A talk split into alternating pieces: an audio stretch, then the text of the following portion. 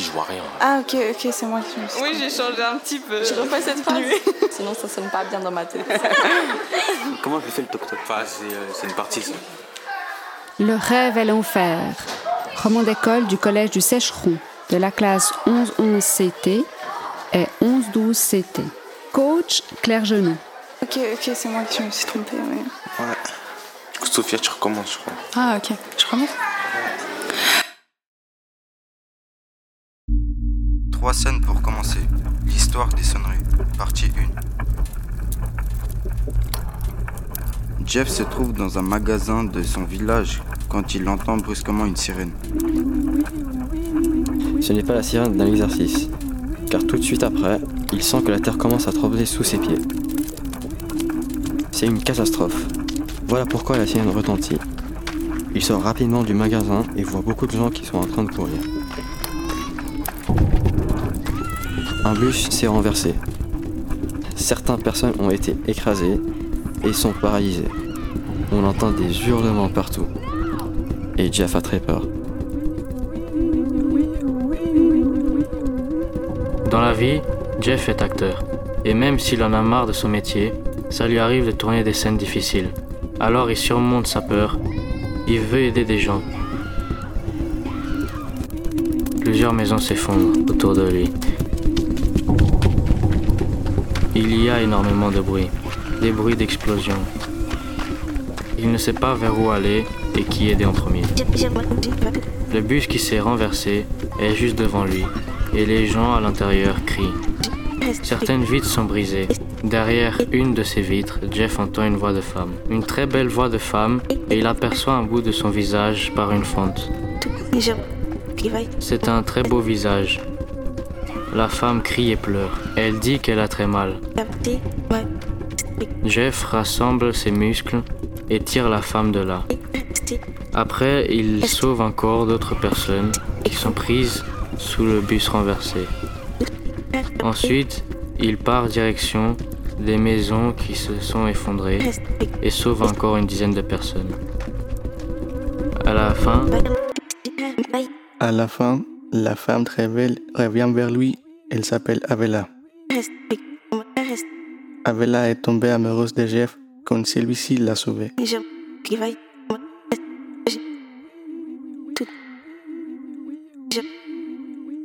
J'aimerais rester toute ma vie avec vous. Elle lui dit, et Jeff répond. D'accord, allons chez moi. La maison de Jeff a résisté au tremblement de terre et il habite maintenant avec Avela. Mais chaque nuit, il fait des cauchemars. Chaque nuit, il entend des sirènes à les rendre fou.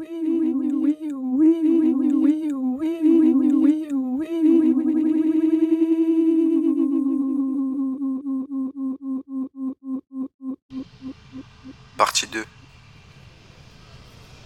Jack a 15 ans quand ses parents lui disent qu'ils vont partir en voyage et qu'ils vont le laisser seul un mois dans leur appartement. Jack ne le sait pas encore, mais c'est la dernière fois qu'il les voit et qu'il les embrasse quand ils se trouvent tous les trois devant le comptoir d'enregistrement de l'aéroport. Une sonnerie retentit. Un appel pour les derniers passagers.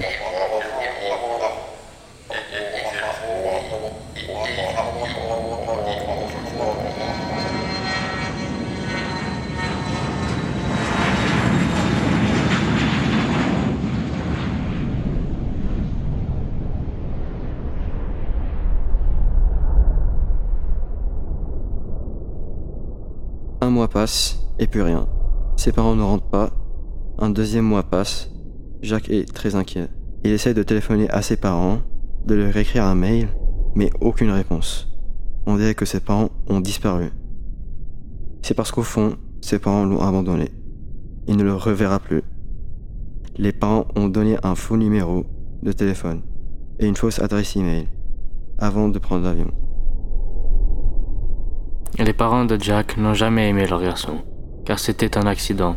Et les parents de Jack ont été reniés par leurs familles respectives. Ils n'ont pas réussi à digérer ça, même si Jack a toujours été un garçon très doux et très gentil. Chaque fois que Jack pense à ses parents, il entend le dernier appel qui a été diffusé dans l'aéroport. Et Jack pense tous les jours à ses parents.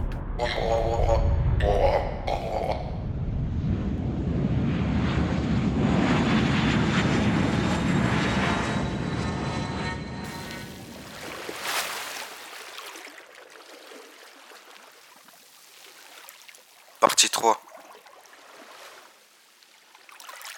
Allez, Kate, m'a dit, m'a dit un matin.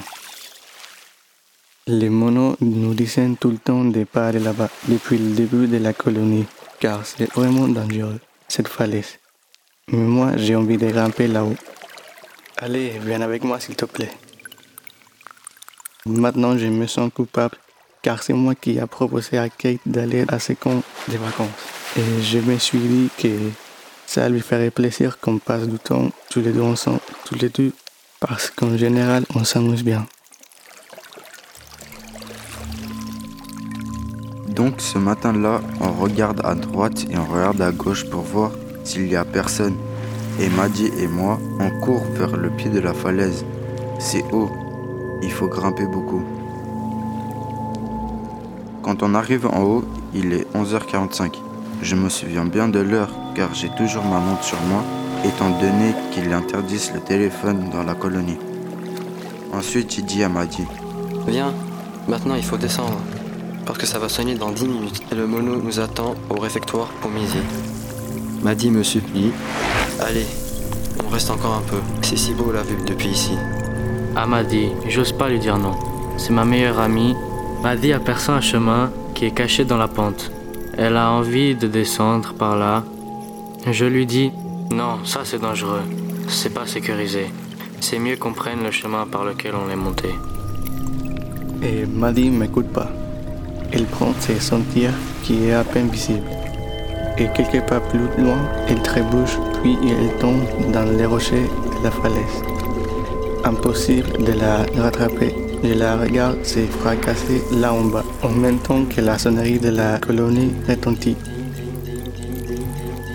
Toute ma vie, j'entendrai cette sonnerie et toute ma vie, ça me fera mal.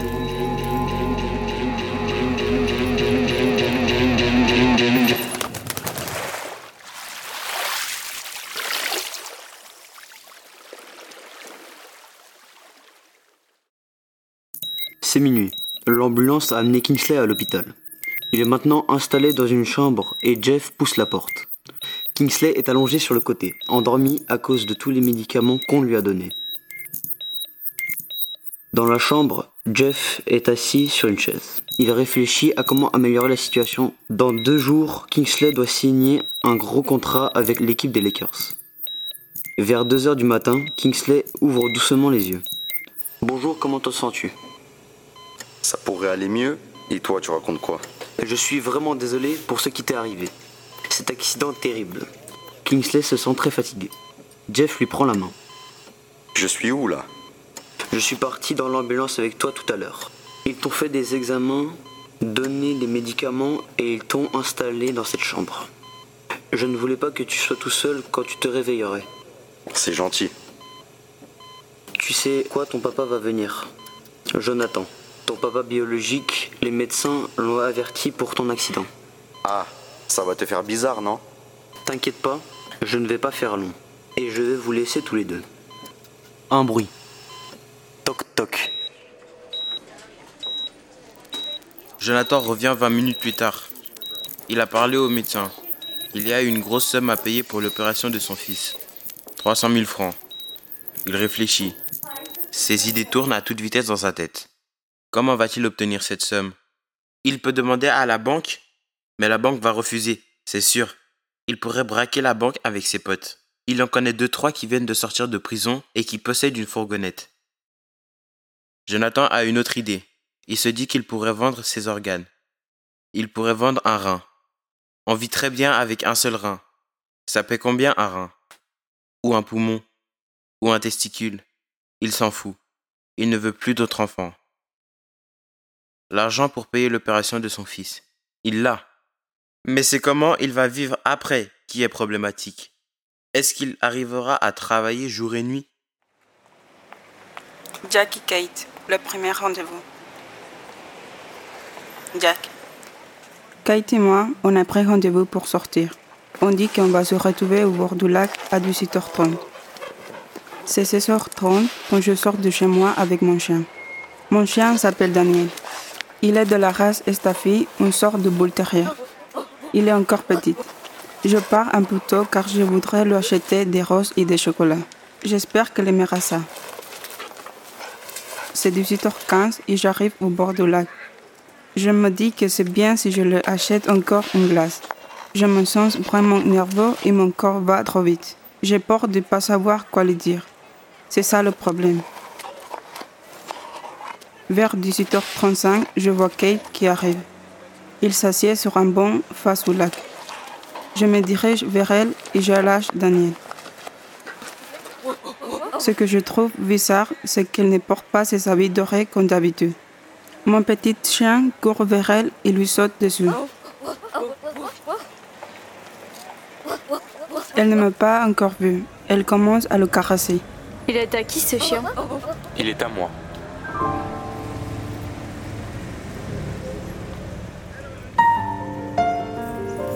Quand elle me voit, elle me sourit, se lève et me salue avec un bisou. Je sens son parfum, c'est très beau. Ensuite, nous nous asseyons tous les deux sur le banc. Elle est très contente de faire la connaissance de mon chien Daniel. Elle dit qu'il est adorable et qu'elle en voudrait bien un qui lui ressemble. Quand elle parle au chien, elle dit Danny. Ensuite, je lui donne les roses, les chocolats et je lui tends le cornet glacé. Elle dit Oh, merci beaucoup. J'aime trop les chocolats et les roses. Vraiment, merci beaucoup. T'es très gentil, très cute. Quand elle me dit ça, je deviens tout rouge. Merci beaucoup. Après, je lui demande si elle veut marcher un peu et elle accepte. En marchant, elle joue avec mon chien. Vers 19h15, je lui propose d'aller manger une pizza et boire quelque chose. Ça va pour toi? Oui, oui. On achète des pizzas au restaurant ou on commande par téléphone? Euh, moi, je préfère qu'on aille les acheter au restaurant. Ok, on y va. On arrive au restaurant, on demande deux pizzas margarita et deux coca. Ensuite, on va dans un parc pour manger. Après manger, on marche encore ensemble avec Daniel et on parle. Je regarde ma montre, c'est déjà 21h. Ah, Kate dit Oh mon Dieu, c'est tard. Oui, oui. Tu veux que je te ramène chez toi? Oui, s'il te plaît. Je ne veux pas rentrer tout seul. Ok, on y va. Oh, merci. D'accord. On arrive devant chez elle et elle me dit encore une fois Merci beaucoup, Jack. J'aimerais bien sortir encore une fois avec toi. Ah oui? Pour moi, ça va. Bon, on s'appelle alors? D'accord. Je rentre chez moi, je suis vraiment content et un peu fatigué quand même.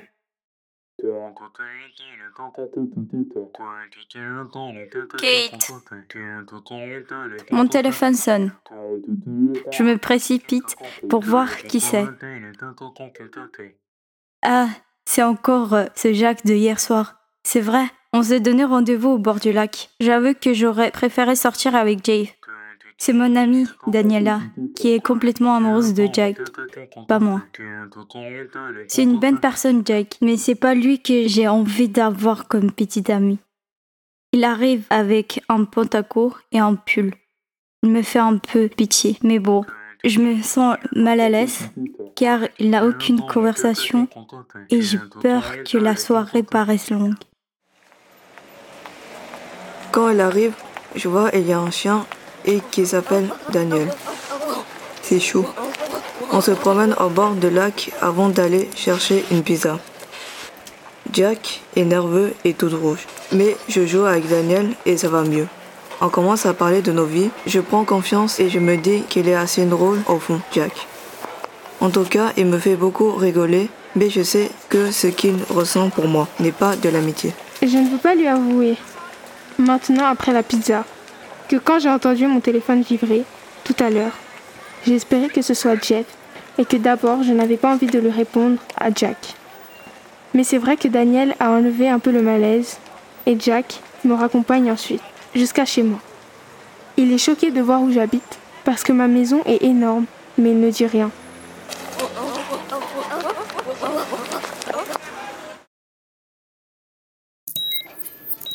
C'est quelques jours après l'accident. Kingsley va un peu mieux. Il est dans sa chambre quand on frappe à la porte. toc. C'est le chef de l'équipe de Lakers. Il arrive avec un contrat et il est d'accord de payer l'opération. Mais si l'opération laisse des grosses séquelles à Kingsley et qu'il n'arrive pas à retrouver sa forme physique, le contrat sera rompu et Kingsley devra rembourser les frais. Jeff est dans la chambre. A priori, c'est un costaud Jeff. Mais en vrai, il est tout sensible. Il est paniqué à l'idée que Kingsley doive subir une intervention très lourde. La moindre goutte de sang le terrifie. Kingsley est donc très stressé quand il entre dans la salle d'opération. Il fait un rêve. L'opération se passe bien. Les médecins lui annoncent que tout a marché comme prévu et que l'opération a réussi. Kingsley est fou de joie. Son manager sera Jeff et il signe un contrat pour trois ans avec les Lakers. Il entend des voix qui disent Maintenant, il te faut un sponsor, Kingsley. Tu vas devenir riche, très riche. Il entend encore Bonsoir, je suis l'agent marketing de Nike. Nike, Nike. Et la voix se perd comme dans un brouillard. Pour de vrai, l'opération est très complexe et se passe mal. À son réveil, le médecin annonce à Kingsley qu'il sera en chaise roulante pendant une année. Quelques jours plus tard, dans la chambre d'hôpital, Jeff est en train de discuter avec Kingsley quand Jonathan fait éruption et commence à parler avec Jeff. On reconnaît sa voix, même s'il porte une cagoule toute noire. Il l'a mise juste avant d'entrer dans la chambre. Sinon, dans les couloirs, quelqu'un l'aurait remarqué. Kingsley dit Papa, enlève-moi ça tout de suite. On voit bien que Jonathan est complètement alcoolisé. Le temps monte entre les deux. Ils ne sont pas d'accord et ça va un peu loin. Alors Kingsley intervient et demande qu'ils se parlent plus calmement tous les deux. Jonathan, son père biologique, l'a abandonné depuis longtemps. Il n'a pas donné de nouvelles, alors que Jeff s'est occupé de lui, l'a nourri et logé. Alors tu vois papa, dit Kingsley, Jeff a toujours été là pour moi. Il ne m'a pas abandonné lui. Un médecin qui a entendu le bruit de leur dispute entre. Kingsley les entend continuer la discussion dans les couloirs et puis s'endort tellement il est fatigué. Puis de nouveau les voix s'enflamment. Il y a des cris. Parce que Jeff n'a pas sa place ici, s'énerve Jonathan. Même s'il est occupé de Kingsley, c'est lui Jonathan qui est son vrai père. Et ça l'énerve. Il veut reprendre sa place auprès de son fils. Il doit se venger et dans le couloir de l'hôpital, Jonathan tue Jeff d'un coup de couteau dans la poitrine. Les médecins arrivent très vite et découvrent le corps sans vie de Jeff. Un couteau à cran d'arrêt est planté dans son torse. Jonathan a l'air complètement hagard. Il tient encore dans sa main une bouteille d'alcool à moitié vide. Le jour d'avant, Jonathan s'était aussi procuré un Glock 9. Il savait qu'il allait rendre visite à son fils et que Jeff serait sûrement présent.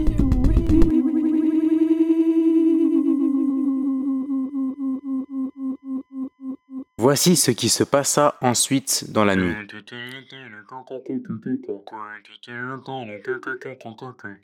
Vers 3 heures du matin, Kate a des doutes de plus en plus grands qui l'empêchent de s'endormir. Elle appelle Jeff. La sonnerie retentit au moins 20 fois, puis une voix répond. Allô? Allô Jeff, c'est Kate. Kate? Quelle Kate? Je connais Kisley. J'étais au match l'autre jour. Mais c'est quelle heure? Tu... Euh, vous pourriez passer chez moi, s'il vous plaît? Je fais une crise d'angoisse et je suis toute seule. C'est à propos de Kisley. Quoi? Kingsley? Quelque chose s'est passé avec Kisley. Ah bon? Quelque chose de très grave. Ok, j'arrive. Donnez-moi votre adresse.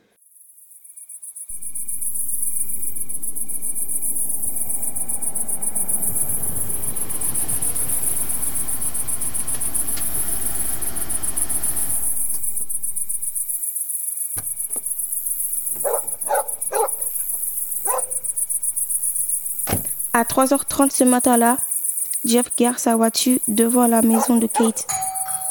Kate lui ouvre la porte et il l'installe au salon. Jeff est confus. Il a dû mentir à sa femme qui lui a demandé Mais tu vas où à cette heure-là? Kate commence par sourire.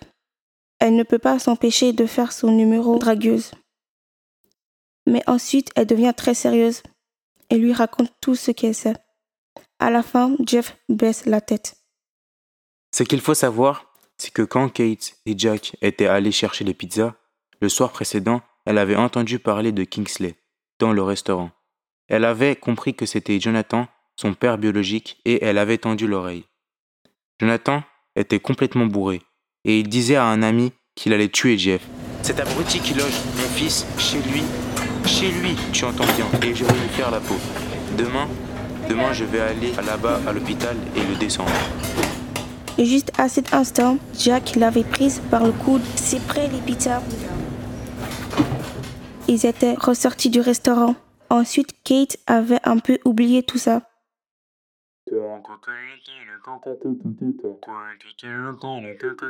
Mais pendant la nuit, c'était revenu. Il fallait qu'elle appelle Jeff. Il fallait qu'elle lui raconte ce qu'elle avait entendu.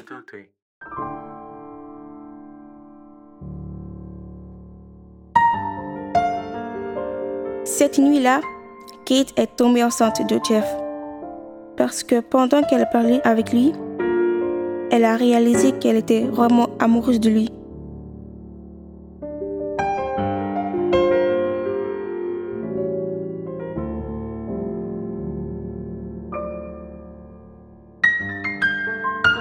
Tout le monde silence. Hein?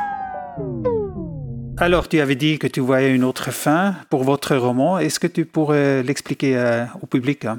Kate, euh, bah, en fait, euh, elle tombe enceinte de Jeff.